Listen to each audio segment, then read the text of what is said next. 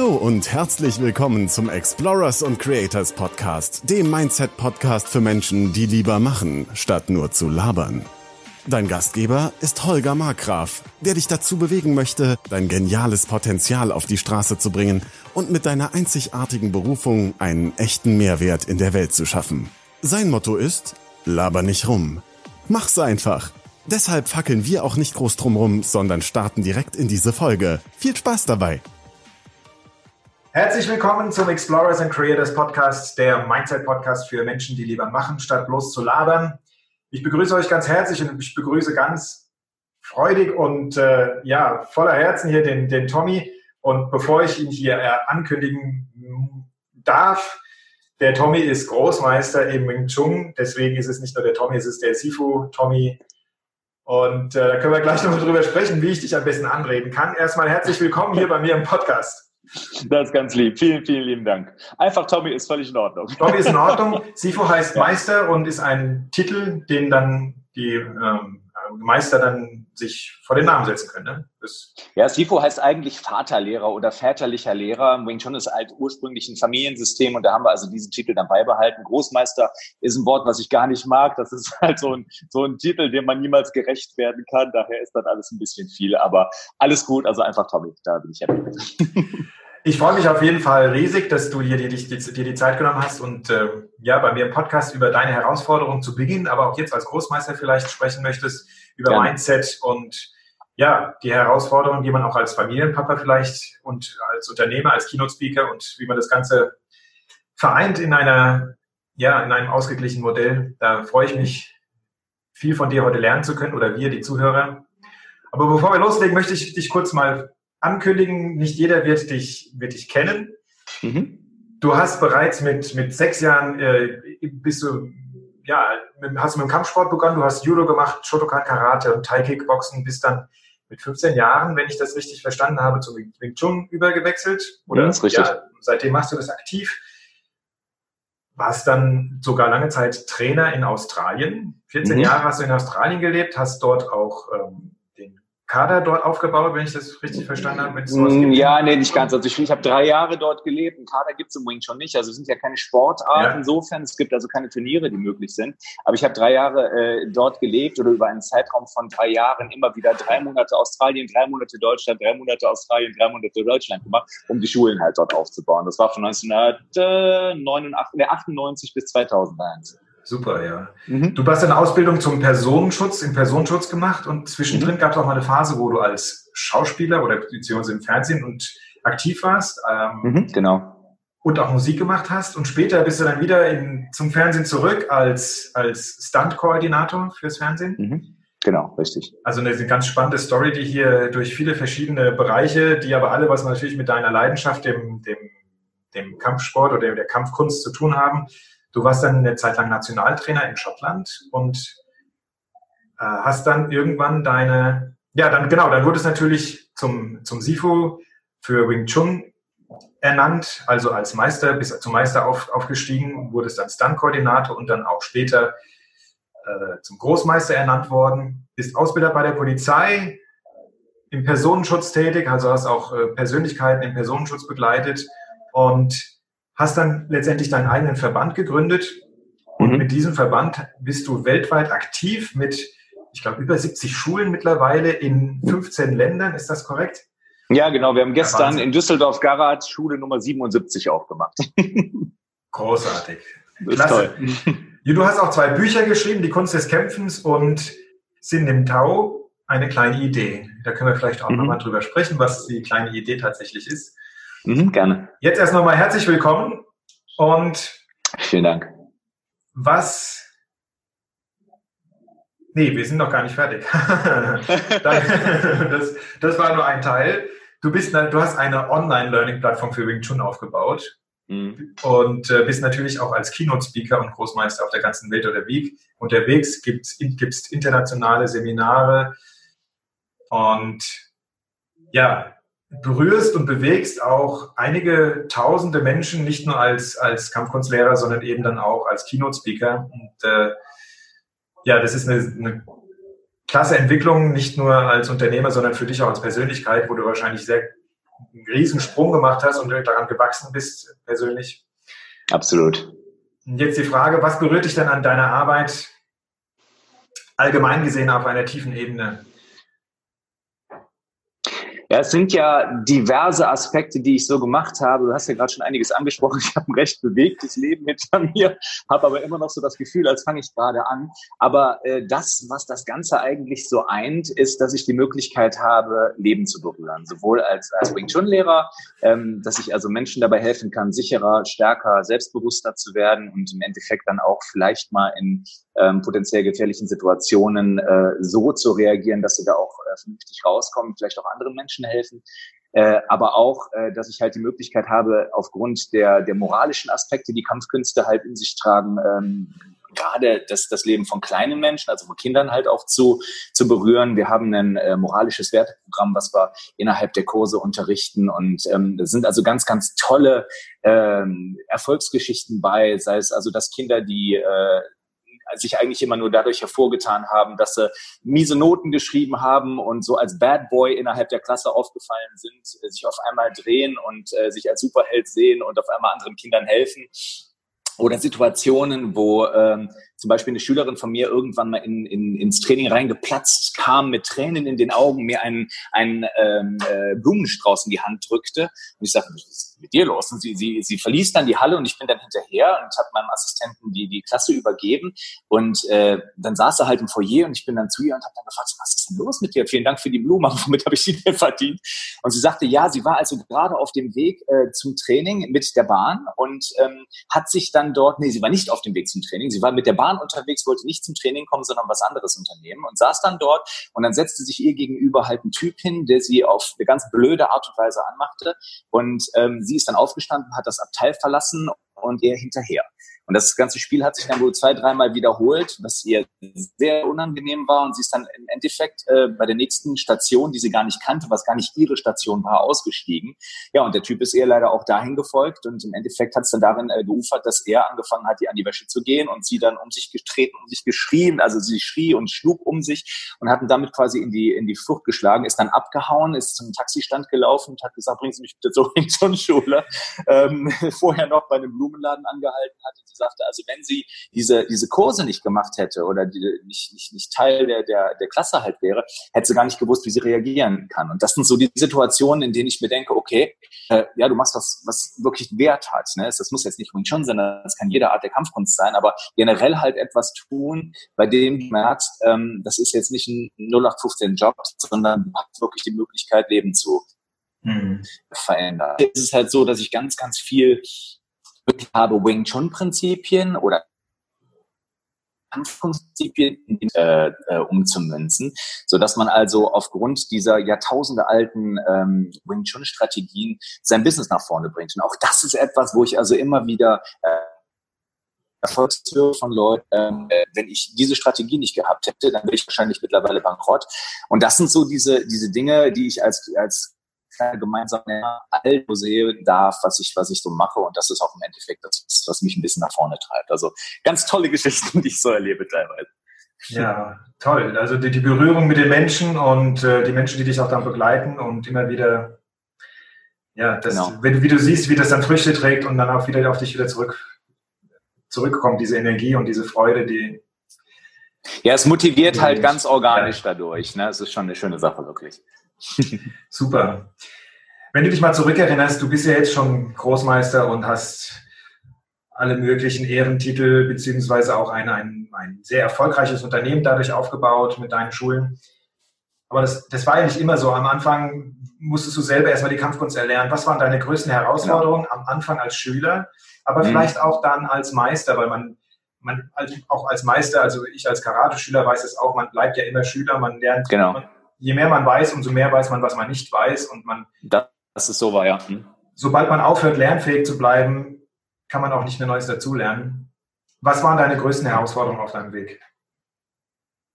Also ich habe eine recht holprige Geschichte eigentlich hinter mir. Ich habe ähm, angefangen, äh, ich habe äh, mittlere Reife und habe dann angefangen, eine Ausbildung als großen Außenhandelskaufmann äh, durchzustehen, muss ich wirklich sagen, weil ich jeden einzelnen Tag gehasst habe, der da auf mich zukam.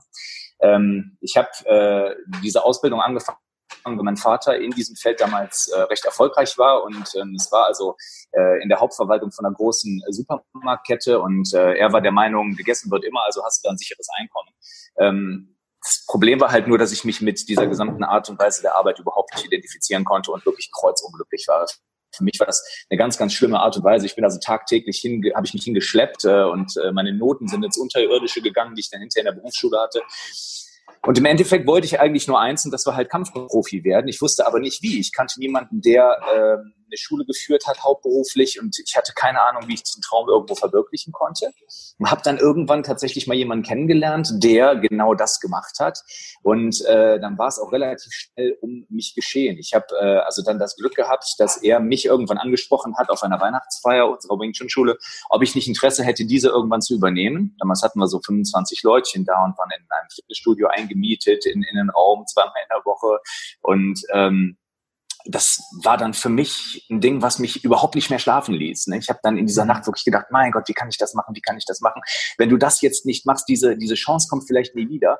Bin tatsächlich am nächsten Tag dann, ähm, das werde ich nie vergessen, ich war 18 Jahre alt, ich habe gerade meinen Führerschein gehabt und bin durch Schneegestöber äh, zum Haus meines, meines Trainers gefahren und äh, stand dann mitten in der Nacht gefühlt vor seiner Haustür, habe geklingelt und habe gesagt, das, was du da machst, das will ich machen für meines Lebens. Was muss ich dafür tun?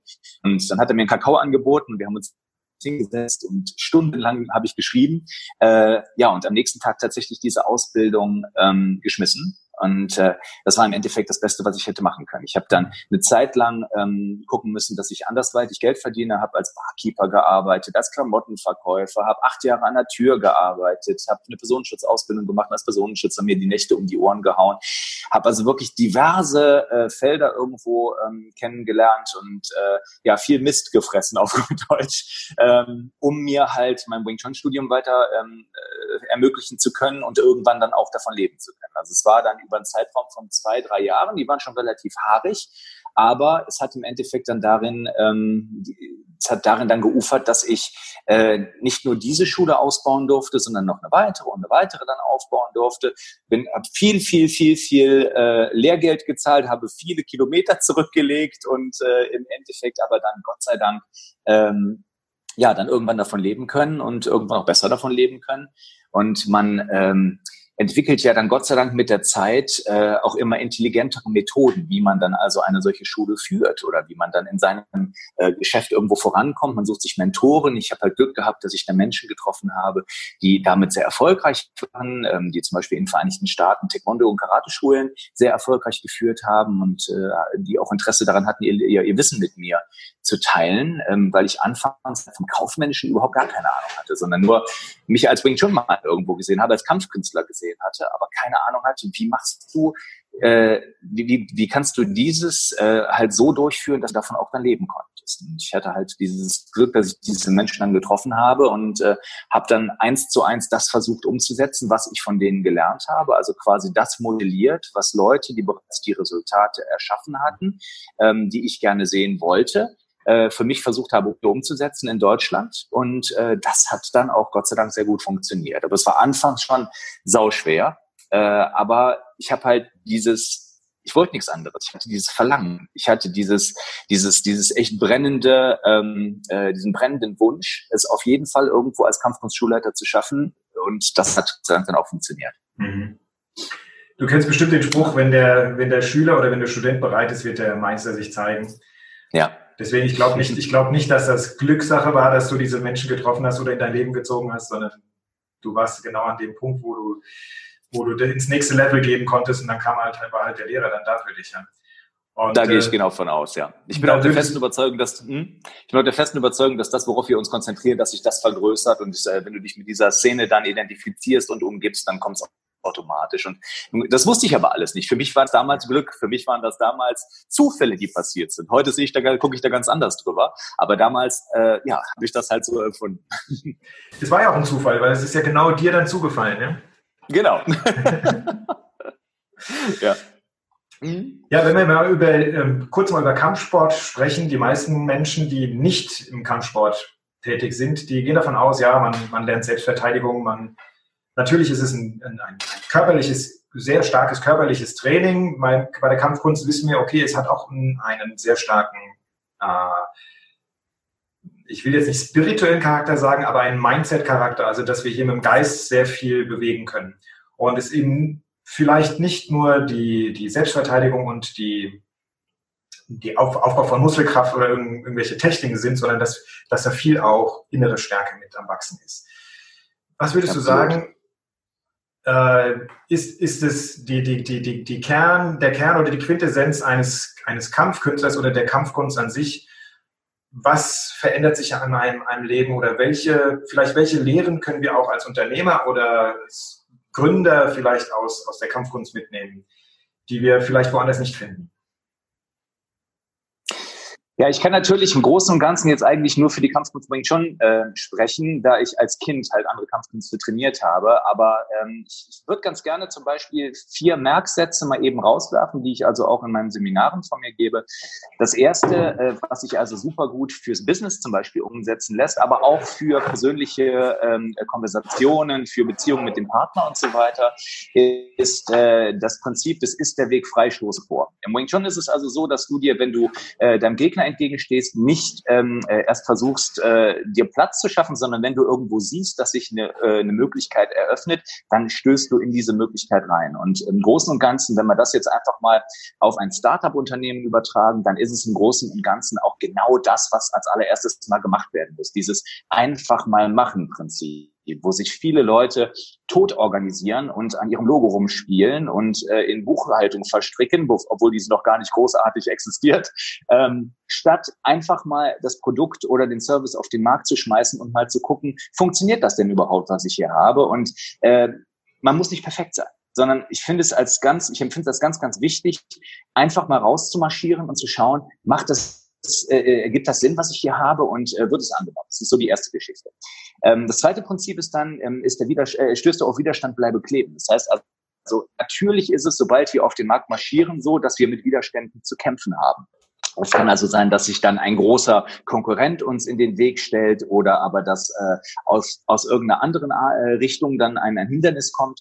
Und da geht es dann darum, dass wir nicht direkt die Flinte ins Korn werfen, sondern dieses Hindernis studieren, um zu gucken, wo gibt es vielleicht Wege um dieses Hindernis herum? Wie kann ich das vielleicht umschiffen?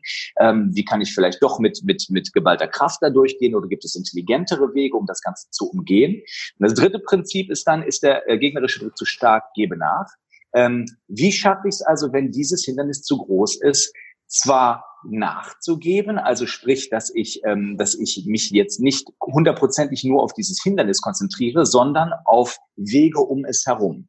Ja, also dem Pareto-Prinzip folgen zum Beispiel, dass ich 80 Prozent meiner Kraft auf die Lösung des Problems konzentriere und nur 20 Prozent auf das Problem dann selber. Also schon ähm, wahrnehmen, dass es da ist, aber hauptsächlich nach, nach Wegen suchen, wie ich dieses halt äh, umschifft bekomme. Und im Endeffekt ist das vierte Prinzip dann, wenn der Gegner sich zurückzieht, folge ich ihm. Also sprich, wenn ich merke, dass sich dann wieder ein, ein Loch, eine Öffnung irgendwo für mich ergibt, wie kann ich diesen, wie kann ich das dann ausnutzen für mich? Bei uns äh, ist das dann übertragen auf ganz viel Marketing, dass wir also gucken, dass wir an allen äh, Fronten feuern mit Marketing, um halt wirklich omnipräsent auf dem Markt zu sein. Das ist jetzt zum Beispiel eine Möglichkeit, wie man diese Strategien aus einer Kampfkunst aufs Businessleben übertragen kann äh, was, wie ich finde, einen Benefit für ganz, ganz viele unterschiedliche äh, ähm, Szenen irgendwo hat. Ist jetzt nicht auf eine spezielle nur festgelegt. Und das war's für heute. Wenn dir dieser Podcast gefallen hat, dann kannst du dir und anderen Hörern einen riesigen Gefallen tun, indem du diesen Podcast abonnierst, diese Folge herunterlädst und eine ehrliche Bewertung auf iTunes oder dem Anbieter hinterlässt, bei dem du deinen Explorers und Creators Podcast hörst. Schau auch gerne auf seiner Webseite www.holgermarkgraf.de oder www.markgraf-coaching.de und seinen Social Media Profilen vorbei und hinterlasse einen Kommentar mit deinen Fragen, Ideen und Anregungen. Dadurch hilfst du Holger, sich stets zu verbessern und weiteren guten Content zu produzieren, damit er aus seinen Hörern und sich selbst immer das Beste rausholen kann. Wir wünschen dir noch einen genialen Tag. Laber nicht rum, sondern rock das Leben.